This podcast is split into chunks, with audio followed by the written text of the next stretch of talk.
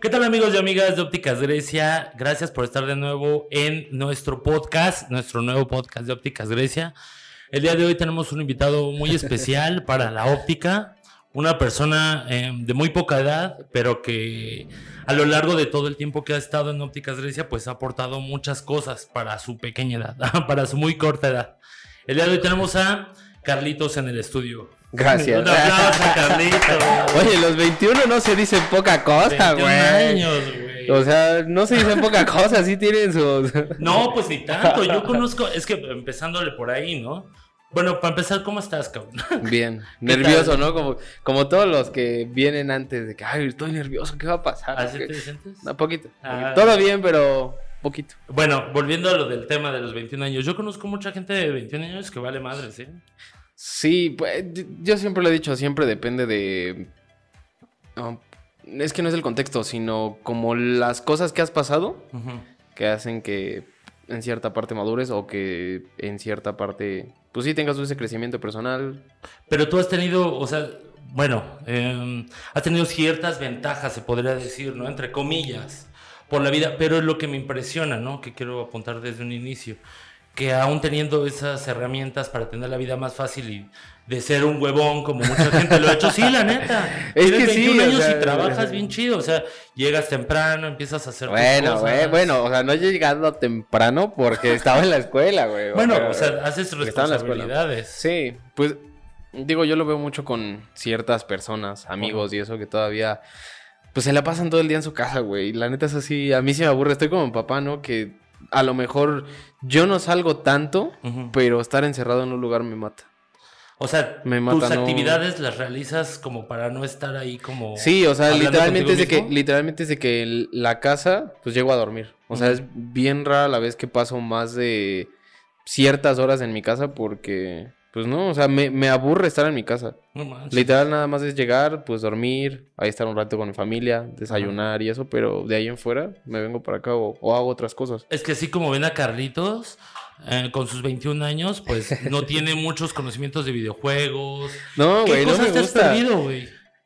Es que no es que me haya perdido, pero casi no me gusta. O sea, no, s- mm, muchos de mi generación, o sea, muchos de mis amigos, muchos de las personas o generaciones todavía un poquito, de hecho, mayores a mí, pues son así súper amantes y fan de los videojuegos. No, pero realmente, o sea, yo lo haría por trabajo, güey, como por streamer. manches, De ahí en fuera, no. O sea, tengo, de hecho, consolas así de videojuegos, pues yo nada más tengo mi Xbox. El primer Xbox que salió, el negro go- cuadrado gordo ese, ese, güey.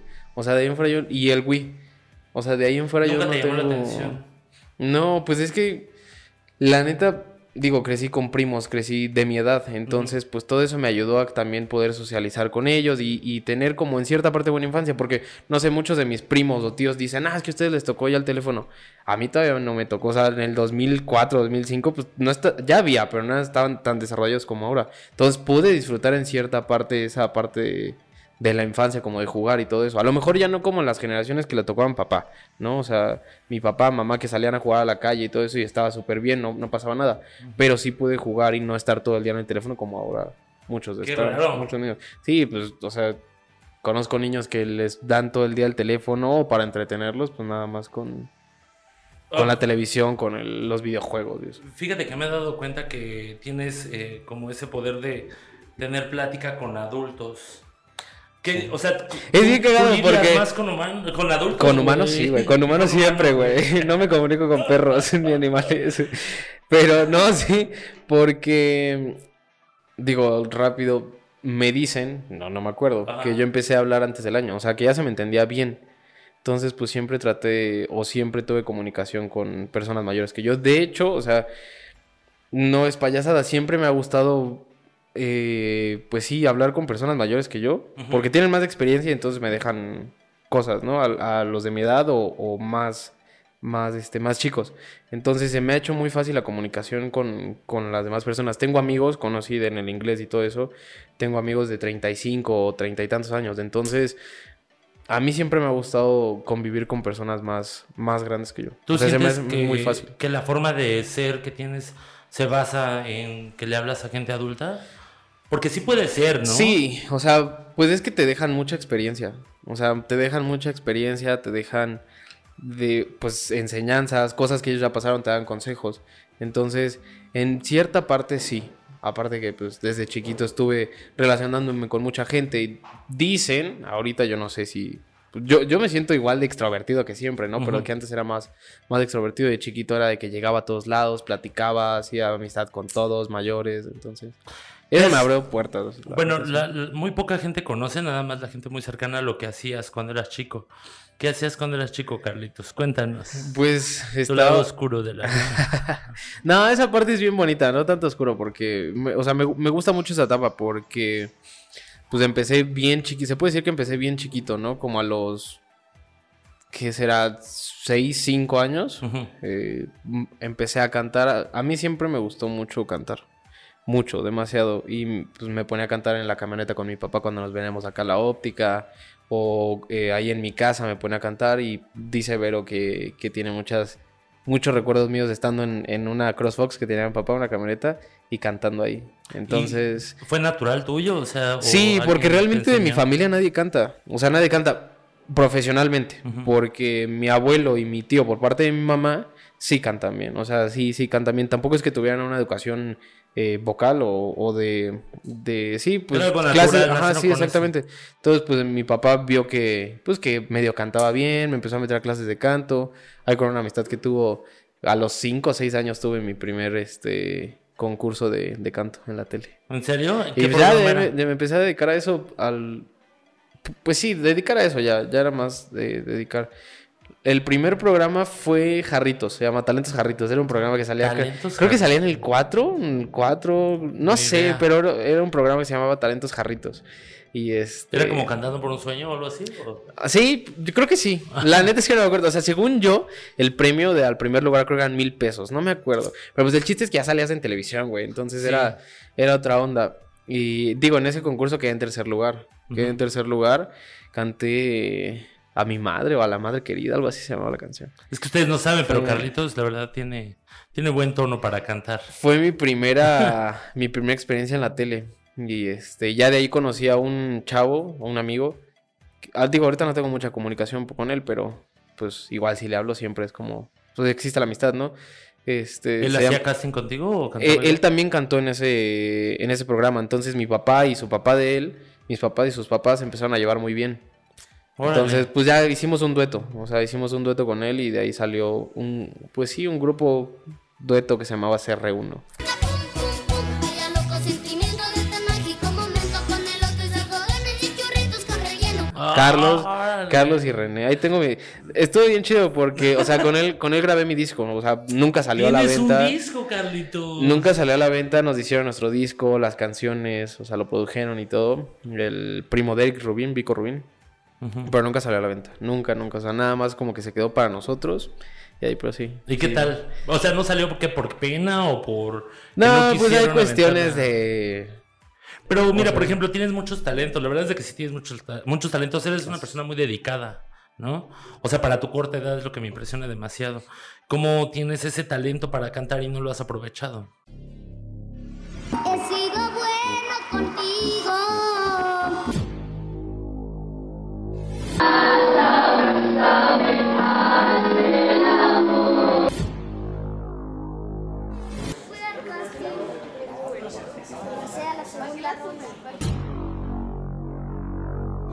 Cuando yo sea grande quiero ser policía. Hola, yo soy Carlos Tobar y vengo a concursar. ¿Qué me importa si le llaman fanatismo? ¿Qué, qué, qué, qué, qué ha Pues- pasado ahí? O sea, pues es que aparte de cantar, me empecé a, a meter a, a clases de actuación. Bueno, me empezaron a meter a clases de actuación. Ajá. Te van a decir, ah, ese niño lo explotaban. Pero no, sí me gustaba. A eso voy, espera. sí me gustaba, ¿no? Entonces, eh, eh, haz de cuenta que, bueno, historia rápida, pues entré al CEA de Televisa. Entonces, pues también ahí em- empecé a, a, a tomar clases de actuación, me daban de baile, etcétera. Pero ya o sea, ya los llamados, o sea, ya los llamados, digo, pues sí, gracias a Dios hice varias cosas. Entonces ya los llamados eran muy pesados para un niño de 7, 8 años que quería jugar, güey. O sea, quería, eran de 5 de la mañana a 12 de la noche y al siguiente día igual. Y tu papá en joda, ¿no? Sí, Todo también, o sea, mi mamá, mi papá, mi tía Ana me llevaba también a, a, este, a las clases de allá en el CEA. O sea, los llamados eran muy pesados. Las clases pues eran entre semana, dos, dos horas, no, no me acuerdo bien la verdad. Pero los llamados ya para grabar o para hacer cosas. Y entonces ya de ahí, pues yo le dije a mis papás que ya no quería. O sea, ya no quería. Sí pude hacer varias cosas porque pues hice varios comerciales. Ya te tengo, ya te tuve, ya te tuve. No, cuando yo sea grande quiero ser policía. Eh, modelé ropa, estuve en, pues sí, como en pasarelas. este, lo del disco, comedias. Y hay- chido. No, Pero- y hay una ane- anécdota que no, o sea, yo te juro que, o sea, si yo hubiera, si hubiera entrado a ese papel, porque sí me lo habían dado, o sea, hice un casting para una telenovela que se llamaba Las tontas no van al cielo. Ujú.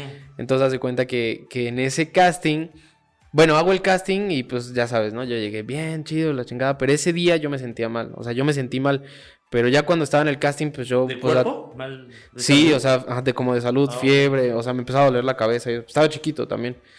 Pero, o sea, ya cuando llegué al casting, pues yo a- ahí con los productores y todo eso, con los que estaban haciendo el casting, pues yo bien chido, o sea, llegaba, saludaba, ¿qué onda? ¿Cómo estás? Así como si fueran mis iguales, ¿no? Siempre, siempre he tratado a la gente como si fueran mis iguales. Y ellos me han tratado igual. Y estando, o sea, me refiero a, a de edad, ¿no? Estando chiquito y estando ellos grandes. Entonces... Eso está fuera de lo normal. Entonces, este, pues ya el chiste es que me hablan como a los dos días que me había quedado, o sea, que me había quedado con el papel. Pues era de los principales en cierta parte. Y ¿Estuvo ah, difícil pues, no me acuerdo, o sea, la neta no me acuerdo. No me acuerdo, o sea, puedo puedo acordarme de esa cosa, pero mucho o algo que tengo es que no me acuerdo de otras. O sea, Ah, mucha parte de mi infancia no me acuerdo. Demasiado, o sea, va a decir la gente, "Ay, pero es que yo sí me acuerdo." No, pues yo no. ¿Y qué pasó Tengo- ese día entonces?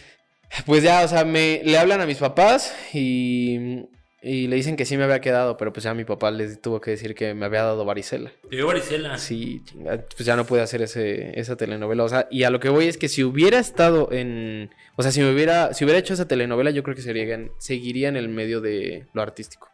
Pero, por ejemplo, un niño de 8 años que ahorita a la fecha no se acuerda de cómo hizo su casting, ¿cómo pasaste ese proceso? O sea, ¿cómo viviste con las desveladas de Carlitos mañana a las 5 de la mañana? O sea, ya ni siquiera era como la escuela, güey. O sea, era algo más difícil. Es que ¿Cómo lidiaste? Pues no tanto lidiar, pero sí era una bronca.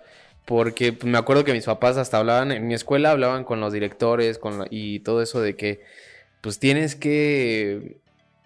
¿Qué fue lo que...? Me acuerdo, algo de que me acuerdo muy bien es que mi papá y mamá hablaron que si me podían dejar el cabello largo. En la escuela no tenían que, que traer el cabello largo, ¿no? Los niños, nosotros. Entonces mi papá y mamá hablaron con la directora y todo, pues por lo que estaba haciendo, que pues, si me tenían que cambiar el look, la chingada. Entonces, pues me dieron ciertos permisos. Pero lidiar con eso era. Pues sí era raro, porque de repente me tenían que sacar de la escuela. No sé, yo estaba en receso y si tenía llamado me tenían que sacar de la escuela y pues ya no estaba con mis amigos. O me decían, ay, es que tú eres el que se va a, ¿Te a actuar. No buleaban, pero pues era, ay, tú te vas a actuar. Y luego, o sea, con lo del disco, pues. Pues igual, o sea, en la escuela sabían, ¿no? En la escuela sabían y las maestras, ay, Carlos, tú cantas. Y pues agarraban mi disco y lo ponían, o sea, estábamos haciendo tarea, no sé, estábamos haciendo algo y no estaba explicando a la maestra y ponían mi disco. Y todos eran como de, no mames, ya, Qué güey. oso, güey.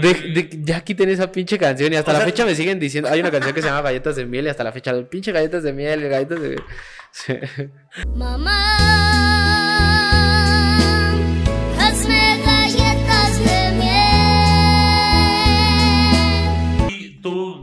lograste con eso, o sea, lograste superar esa parte y dijiste, va, no hay bronca. Nada más que ya hubo un momento en el que no quisiste ya. Sí, seguir. ya no quise más que nada porque pues ya no, o sea, no era... Sí, sentía yo que no era una vida como de un niño, ¿no? De, de ocho años que tenía que estar en llamados y todo eso. Y mis papás nunca me, nunca me explotaron, o sea, nunca fue como que dijeran, tienes que hacerlo, tienes... No, A ver, para vamos nada. a hacerlo para que saque dinero, Sí, no, para que nada. lo hacías chido, ¿no? Sí, sí, exactamente, o sea, les gustaba cómo lo hacía. Y pues también la gente decía, ay, no, pues es que actúa bien, o ah, canta bien. Entonces, pues, fue eso, fue eso. Pero ya llegó un momento en el que sí dije, no, pues ya no. o sea, Tenías que como ocho años cuando dijiste, ya basta. No, no, porque todavía hice varias cosas. Yo creo que tenía como 10, 10 10 años. años, 10, 11 años. Cuando bueno, dije ya. acabas el proceso de, de estar ahí como en televisión, ¿no? Em, ¿Qué pasa después? ¿Cómo te interesas en empezar a hacer, eh, en estudiar optometría? No, pues es que, os digo, en ese momento yo ni sabía qué estudiar, güey. O sea, yo tenía do- 11 años, estaba en la secundaria, entonces pues yo lo único que quería era, pues estudiar. O sea, bueno, eh, lo que hace un niño a esa edad. Pero toda la vida has estado como con tu papá, ¿no? Sí. Para acá y para allá, entonces... Pues es que, o sea, te puedo decir, y me lo han dicho hasta en el centro, que desde bebé, literal, así en brazos, me traían en el canguro y pues me llevaban al centro.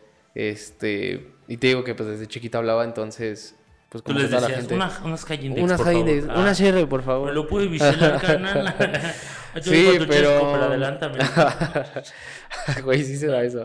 ¿Qué onda? Te doy Sí se más. da, no, sí, pues es te que doy sí. más, pero sácame los trabajos antes. El chesco nunca falla, el chesco nunca falla. amigo. Pero, pues sí, o sea, toda mi vida he estado relacionado a, a esto de la optometría. Ajá. Toda, toda, toda, toda mi vida. Realmente yo no lo veía como, o sea, yo lo vi opción para poder estudiar optometría ya hasta que entré a la, o sea, bueno, ya hasta que iba a hacer el, eh, todo el proceso para la universidad. Realmente no, pero pues yo desde la prepa iba que a las compras o que iba, pues, o sea, siempre aquí. Siempre, Siempre siempre, aquí. O sea, ya fue como de, ¿qué hago? O sea, ¿todavía tener la opción de poder hacer otra cosa? O sea, sí querías hacer otra cosa. Es que, o sea, yo desde un principio, yo, que fue, pues sí, como en la secundaria, 13, 14 años, yo decía, haz de cuenta que la secundaria en donde iba estaba enfrente de una prepa, que es la prepa 9 de la UNAM. Entonces, haz de cuenta que yo decía, yo me voy a quedar en esa. O sea, yo quiero esa, yo quiero esa, y aparte porque sabía que quería estudiar, ¿no? Era medicina. Entonces, yo decía, pues si hago eh, el examen una vez para entrar a la prepa y me quedo, pues ya no lo hago para la universidad. Pero, eh, pues, por azares del destino, o sea, Relajo. relajo. No, relajo no, indecisión, güey. O sea, es algo que he Yo por eso que sí batallado. te creo, güey, he no batallado. eh, sí, No creo que hagas relajo, güey. pues sí le hago, pero tranquilo. Ajá. O sea, era más indecisión lo que tenía en ese momento de mi vida. Porque quería. Quería muchas cosas. O sea, yo entré a la prepa sabiendo que quería medicina, pero ya estando en la prepa quise volver a, a lo de la actuación. O sea, volví a hacer casting para el SEA, no me quedé. Y entonces eh, no metí mi pase para, para medicina en la UNAM, ¿no? Porque tenemos, tenemos pase reglamentado. Entonces no metí mi pase y valió madre. O sea, literal perdí un año en donde pues nada más estaba trabajando igual aquí en la óptica. Entonces, Yo creo que es normal, ¿no? Es normal que todo el mundo pasemos por esa parte Sí. de no saber qué hacer. sí, o sea, creo que muchos no sabemos de repente qué estudiar. O sea, realmente son pocos los que sí saben y dicen, sí, o sea, estoy seguro, nada me va a cambiar mi, mi opinión, pero ya estando en la prepa y ver todas las carreras que tienes como opción, sí te pone a pensar. O sea, sí te pone a pensar. Es y muchos... Son bastantes, güey. No, son buenos. Puedes Más de pensar en algún 200 y tantas que carreras. Vas a o arruinar sea. tu futuro, ¿no? Así como de, y si escojo la carrera equivocada. Y es que yo siento que entran muchas cosas, ¿no? De que, eh, y si salgo y no hay trabajo, y si, o sea, Ajá. creo que son muchas cosas. Pero, a fin de cuentas, siempre le he pensado, la vida te pone donde debes de estar. O sea, yo quería entrar a medicina e intenté por el, o sea, no metí mi pase reglamentado el año que debía, entonces me tomaron la prepa como si lo hubiera acabado en cuatro años. Meto mi pase reglamentado, pero no me dan medicina, me dan optometría en la UNAM. Hago examen para, bueno, antes de que me dieran el pase o metiera el pase, hice examen para, para ver si podía entrar a medicina, no quedé, pero meto mi pase para, para la UNAM, me dan optometría y hago mi examen en el poli y me quedo en optometría. Entonces, Ya ibas encaminadito. Sí. Yo creo que es lo que te digo, o sea, la vida te pone en donde debes de estar. O sea, las cosas pasan por algo y para algo, ¿no? Es, es lo que siempre he pensado. Entonces, si, si me quedé en optometría fue por algo y para algo. Digo, he estado 20 años, 21 años, a lo mejor no laborando, pero Pues, pues, sí dentro de... Por papá, ¿no? Por O sea, dentro de, del ramo de que es la óptica. Mi abuelo, no, y aparte mi abuelo también se dedicó a eso. Digo, no me tocó verlo trabajar así como al 100, pero pues mi abuelo también se dedicó a eso. Pero es una profesión familiar, ¿no? Se puede decir. Y bueno, ¿qué onda con tu familia? O sea, ¿qué onda con tu papá? Tienes un lazo muy estrecho con él. Es algo poco común también. Es que, por ejemplo, eh, hay un término que se llama broken home, ¿no? Así que tienes un hogar roto en donde, pues obviamente hay déficit de atención o, o la gen- los, los chavos se vuelven rebeldes, ¿no? Contigo no ha pasado así. O sea, digo, conozco a tu familia y pues todo ha tenido como... Eres un niño bien, ¿no? que Sí, es un niño bien. No, o sea, en ese aspecto sí. ¿No has tenido alguna bronca o sí? No, no, para nada, gracias a Dios, no. O sea, siento que mucho, obviamente mucho de lo que soy, y también muchas personas lo dicen, pues es por mis papás, ¿no? Entonces siempre me han enseñado a respetar, a ser como soy. Obviamente me he forjado también, pues dependiendo de las situaciones a las que he vivido, ¿no? Pero sí, o sea, para mí mi familia es lo más, lo más, más, más, más importante. Pero un referente enorme siento que es tu papá, ¿no? Sí. Para un sí, buen de la, cosas. Sí, la verdad es que sí, pues es que yo, o sea, a lo mejor no a sus 20 años, pero pues lo he visto crecer mucho, ¿no? Y la verdad es que sí es como inspiración para mí, para poder crecer, de que siempre quiere más, siempre quiere más, y no es que sea avaricioso, tiene ambiciones.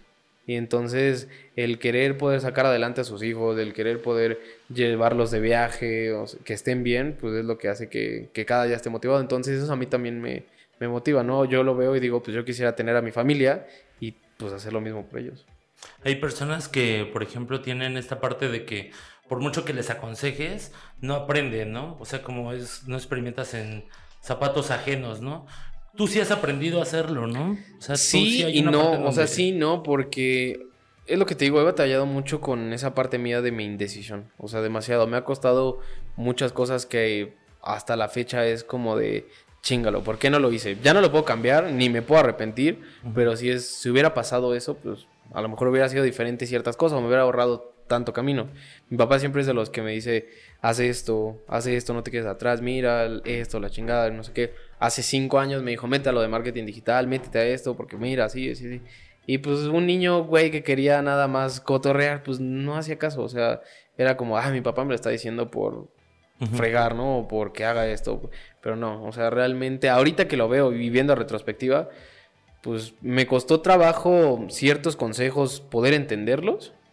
Pero ahorita pues estoy tratando de aplicarlos. No creo que sea tarde, pero sí pude haberme ahorrado mucho tiempo de lo que ahorita. O sea, que sí sientes que tuviste una etapa como rebelde.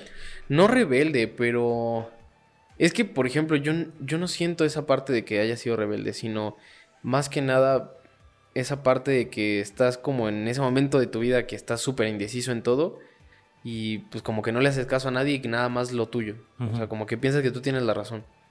Y no, pues yo voy a hacer esto porque es Me ha mejor. pasado muchos años, güey.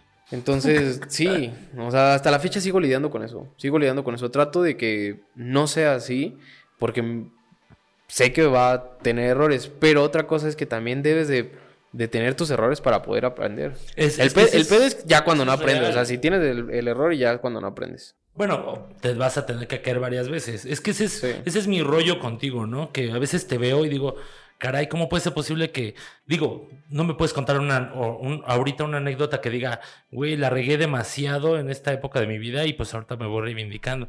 Mucha gente sí trata de, de aprender de sus errores, como dices, los errores te hacen más fuerte. Sí, pero... ¿Crees que te hagan falta? O sea, equivocarme más. Ajá. Sí, en parte sí. Por ejemplo, ahorita, este... Digo, acabo de hacer mi primer examen, ¿no? Entonces... ¿Tu primer examen? ¿De qué? Visual. O sea, Ah, sí es cierto, apenas hizo su primer examen visual, Carlitos. entonces, a lo mejor eh, la persona que a la que se lo hice no sabe, pero pero ¿Y qué tal te fue? No, bien, bien, bien. Pero lo que voy es que necesito arriesgarme más, a intentarlo más para poder aprender. O sea, si me equivoco, pues tiene solución. O sea, como le dije, no sé, eh, ven cualquier cosa, aquí estoy, hay garantía, no pasa ningún, no pasa nada, ¿no? Pero lo tengo que hacer para poder aprender de esos errores. Pero me decían unos tips. Entonces, pues también es, eso es lo que me hace falta, intentar más para poder aprender más. Porque mucha gente no lo hace.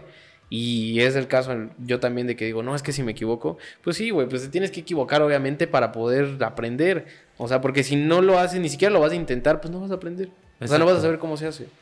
Ya a final de cuentas, después de todo este trayecto que llevas como de vida consciente, se podría decir, em, ¿qué es lo que más has valorado del aprendizaje de la vida? Ay, pues que te puede recortar mucho tiempo. O Te- sea, te o sea, ¿te puedes ahorrar? ¿Se ahorrar, decir? Sí, sí, totalmente. ¿Haciendo qué? ¿Las cosas chidas? ¿Las Mm. cosas bien? Sí, y aprendiendo antes que todos. O sea, porque muchas cosas de las que de las que yo sé, amigos no lo saben. Ujú. O muchas cosas, no sé, pues yo empecé, a mí me enseñaron a ganarme el dinero, o sea, no, no me lo dieron así que toma.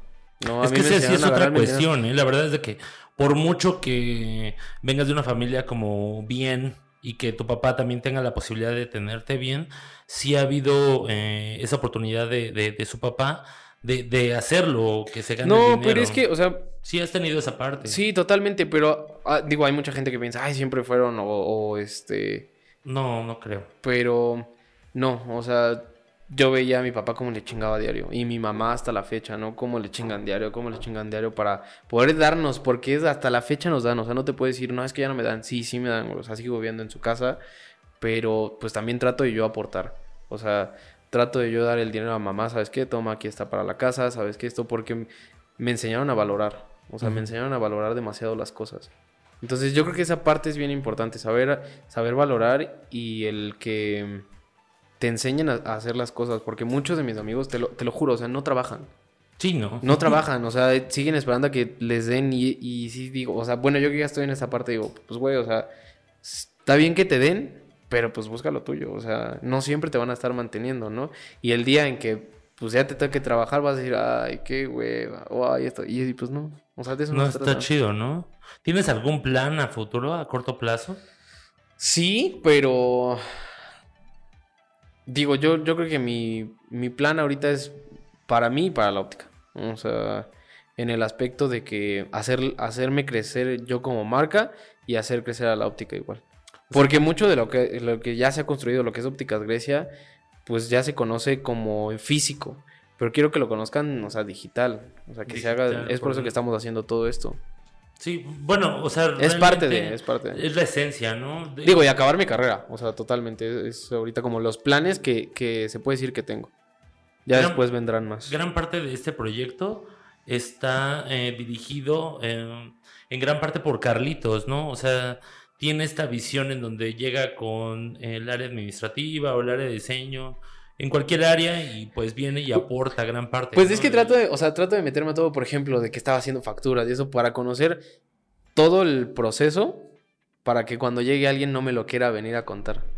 Pero eso es algo muy impresionante, ¿no? Para tus 21 años es muy raro que Pues alguien sí, piense trato, trato de meterme a todo. Te digo, o sea, yo creo que hasta que no lo experimentas o hasta que no te dan un consejo y lo entiendes, es cuando dices, pues qué razón tenía, ¿no? Entonces, por eso es que ahorita trato de meterme. Y aún así hay tiempos en los que son muertos, o sea, que tengo muertos, y es como de, ay, pues qué hago aquí viendo esta madre el teléfono, ¿no? Quisiera hacer otras cosas, pero bueno, ya.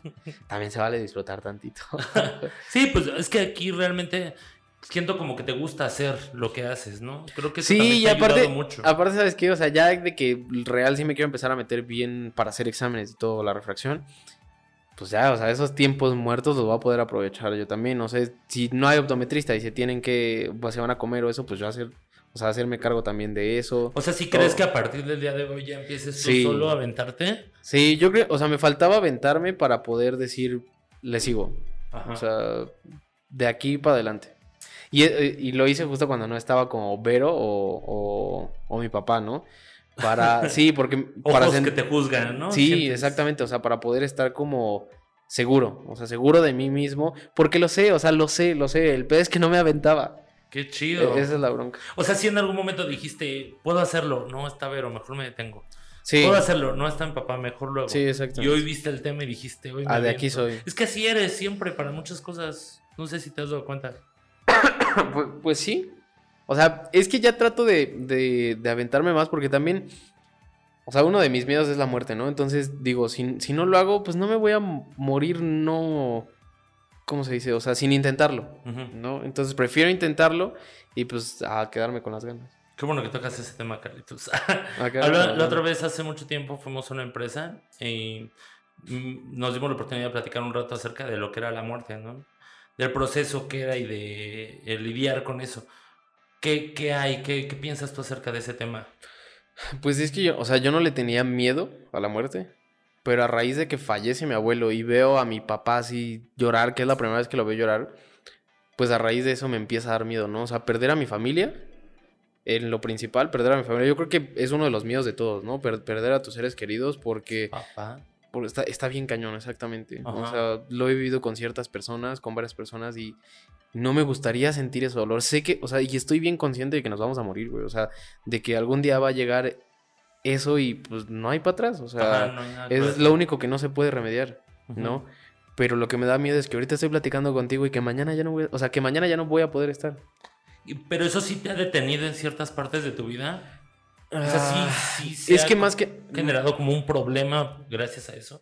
problema no, pero sí es un miedo fuerte, ¿no? De que de que estoy acostado y de repente me pongo a pensar, o sea, estoy en otras cosas y se me viene a la mente eso y digo, madre, ¿Eres como Ahorita, fatalista? a- ahorita estoy pensando eso y mañana ni siquiera voy a poder pensar. O sea, mi cuerpo pues va a estar debajo de la tierra, ¿no? Entonces, Es difícil pensar eso, ¿no?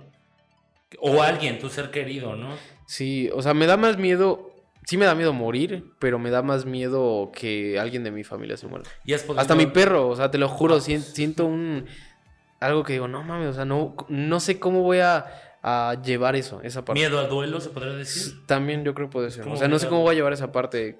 ¿Y alguna vez has hablado con tu, con tu familia acerca de eso? Para... Sí, o sea, lo he hablado hasta con, con la psicóloga, porque me encanta mirar al psicólogo, entonces lo he hablado con la psicóloga y hemos tratado como esa parte, pero aún hay, hay algo que no, no me permite como decir, sabes que ya no le tengo miedo. ¿no? Porque como no has vivido la experiencia real, no sabes eh, Es, es que, o qué sea, tan grave puede llegar a ser. he vivido con, con otras personas, ¿no? Pero, digo, la... quien acaba de fallecer una tía, pero no lo sentí tan, tan fuerte, pues. Ujú. a como siento que yo lo sentiría con, con mi papá, mi mamá, mis hermanas, ¿no? Sí, o sea, no. bueno, algo más nuclear, más.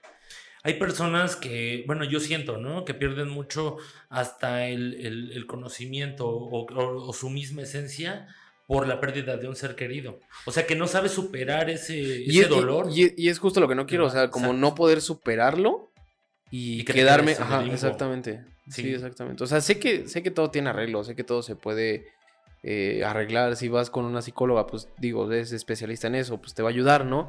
Pero me da miedo esa parte, o sea, no poderla sanar para, para poder estar bien. Y, y sí, o sea, la muerte totalmente no, no me gusta. O sea, yo sé que a todos nos va a pasar, pero pues no me gusta. Sí, no, está muy cañón. O sea, eh, tan solo el simple hecho de que te pase por la cabeza de la nada, ¿no? No, y es que, o sea, hay gente que, que dice, pues sí, ya sé que me voy a morir, o sea, pues ya. Me muy voy a morir. fatalista, ¿no? Sí, o sea, ya es como de, pues sí, ya, o sea, me voy a morir, no le tienen miedo. Y yo digo, madres, güey, pues es que ahorita estoy hablando contigo y mañana no, o sea, o sea, todo puede cambiar así. Es también por eso que he aprendido como a disfrutar todo. A, a- lo- acabo de pasar algo de que no me quiero privar de ser feliz. O sea, no, no quiero privarme de esa parte, no quiero quedarme con las ganas de, decir a la gente que la amo, de, de quedarme con las ganas de estar bien conmigo. O sea, es por eso he aprendido a, a sobrellevar esa parte y tratar de disfrutar todo, hasta lo malo. Que sé que lo malo, pues a veces te da para abajo, ¿no? Pero he tratado de disfrutarlo. Yo creo que sí eres demasiado fuerte como para poder lidiar con esa situación. Digo, en algún momento va a pasar y creo que tienes mucha gente a tu alrededor que puede sostener ese, esa parte, ¿no? Sí. Pero siento que eres demasiado fuerte para poder lidiar con eso. A la fecha yo creo que ese es que, te o lo sea, conté. y- o sea, por ejemplo, puedo decir, no sé, a lo mejor me da para abajo, ¿no? Pero a lo mejor eso, si es que llega a pasar un día, o más bien cuando llegue a pasar, a lo mejor puede que me diga, pues, ¿sabes qué? De aquí más para arriba. ajá. O sea, puede ser, no sé cómo vaya. Hay muchas personas que le rinden su trabajo y su esfuerzo a las personas que ya no están, güey. Sí. Entonces, yo creo que también, o sea, ayuda. yo quería estar en medicina, en parte, o sea, de lo que dices de las personas que ya no están, porque quería ayudar a, a las personas. Siempre he sido como muy, o he tratado de ser altruista, ponerme los zapatos de, de las demás personas, eso, ¿no? Entonces, poder ayudar a la gente, no sé, mi abuelo, ¿no? Eh, pues yo lo vi ya en sus últimos días, yo decía, pues ojalá que lo ayuden, güey, o sea, que, que, que lo ayuden, ¿no? Entonces, creo que esa parte también radica ahí el querer yo ayudar. Y dije, bueno, ya que ahorita estoy en optometría, pues creo que es, o sea, es bueno. A lo que voy es el punto que tocabas, de que rindes como homenaje a, a esas, a esas personas, ¿no? Que ya no que ya no están. Te da más fuerza, ¿no? Sí, pues. Ahorita con esta parte del COVID, pues sí, ha- hemos tenido un montón de bajas, muchas personas que ya no están con nosotros. Y yo creo que eso nos ha enseñado de diferente forma a valorar la vida de otra forma, ¿no? Sí. Ahorita hay- con- conozco muchas personas que están a dos de que se quieren, ya quieren viajar, quieren hacer cosas diferentes, quieren realmente disfrutar la vida, pero porque ya se supieron que son personas frágiles y que puedes estar viviendo en un huevo sin tener la oportunidad de salir de tu casa porque te, por miedo a morirte, ¿no? Sí, ay, es que ese, o sea, ese tema sí me gusta, pero también me causa conflicto, ¿no? Porque sí, o sea, sí es como tema delicado del el morirte, ¿no? Pero pues tienes que disfrutar. O sea, Deberíamos de tien- empezarlo a hablar de una forma más natural. Tienes Yo se lo dije a que- mamá un día. Tienes que que disfrutarlo. hacerlo.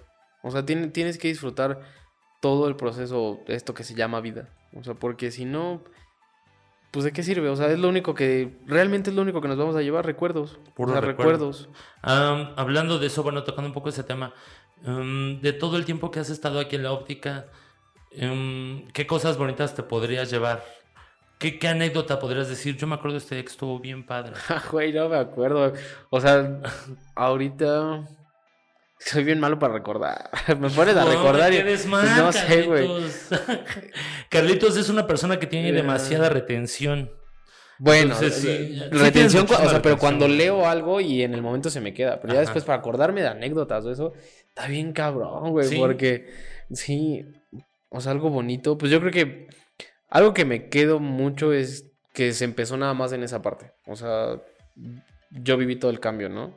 Todo el cambio de lo que ahorita es, es Ópticas Grecia, esta parte. Entonces yo me quedaría, o anécdota, pues es que siempre vi como, o sea, vi el cambio. Uh -huh. Vi el cambio que, que, se tuvo. Pero es que, o sea, si me pongo a recordar, no, no me acuerdo de hora. Sí, no, no me acuerdo no de hora. Imagínense cuánto tiempo ya lleva aquí para que no se acuerde. Sí, no, no me ya, acuerdo. De nada. Ya eh, estamos como a punto de acabar el podcast, pero pues como siempre lo decimos, ¿no? En, todo lo, en todas las entrevistas. ¿Qué podrías decirle, ni siquiera a las personas en general, qué podrías decirle a las personas de tu edad para que agarren la onda? O sea, ni siquiera para, para, para que se centren realmente en lo que quieren hacer, para que persigan lo que realmente quieren. Y si no lo saben, ¿cómo le pueden hacer para buscarlo? O sea, ¿qué podrías decirles? Que valoren, o sea, valorar todo. Tu vida, valorar a tus papás, valorar a las demás personas, que siempre sean agradecidos, que nunca traten mal a las personas, que le hagan caso a, sus papás o a los consejos de la gente mayor que les, que les dice, porque, te, como lo vengo diciendo, te ahorran mucho tiempo y aparte te hacen crecer mucho. Y que no se, si, no se centren solo en un círculo de amigos sino que traten de hacer amistad con todas las personas porque nunca sabes cuándo te van a ayudar o nunca sabes cuándo tú también pues vas a necesitar algo. Entonces, o ayudarlos, ¿no? Sí, exactamente, o ayudarlos. Eh, yo creo que me quedaría con eso, que disfruten siempre, uh -huh. porque pues es lo, lo, más importante y que se aventen de un paracaídas. Que vivan esa experiencia. Sí, que ven, lo voy que a hacer ven, bueno, de un avión con paracaídas. No sí, sí, eso. ¿Eso nada más? Eso y que es que, por ejemplo, ahorita mu mucha, mucha de mi generación quiere como tener su propio negocio o está emprendiendo. Yo lo veo con, con otros amigos, ¿no? Que pues tienen sus cosas. Entonces, que le chinguen. O sea, que no. Que no con el. ¿Cómo te podría decir? O sea, que no. Que, que no. El básico? Que, no, no, no. Que no deserten. O sea, si tienen un fracaso, que no deserten. Que mejor aprendan de eso y sigan adelante porque pues mucha gente, y lo he visto con, conmigo mismo, apenas te pasa algo malo en, cuando, en cuanto a lo que estás haciendo y pues ya te vas para abajo, es como, no, pues ya no va a funcionar. Pero pues realmente, si no le chingas o si no quitas del dedo del renglón, es como vas a crecer.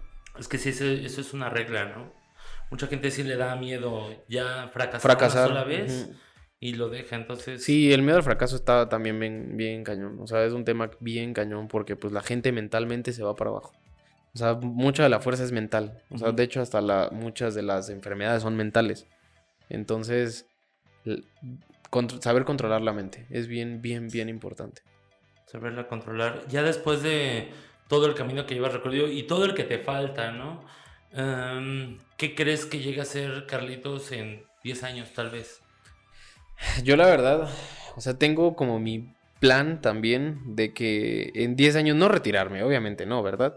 Pero sí chingarme todos estos años, o sea, que tengo de aquí a los 30, 30 y tantos, para poder disfrutar de lo que ya hice. Entonces, no sé qué vaya a pasar, yo espero en Dios que, que sí se pueda cumplir esto que estoy, eh, en, que tengo en mente o que estoy planeando, pero yo creo que más que nada poder crecer personal, el negocio y en, en eso, en este tiempo, poder, eh, pues sí, poder crecer para que, ajá, para, para que a los 30, 30 y tantos años, si es que Dios me lo permite tener una familia, poder disfrutar también de ellos. Qué chido, qué bien.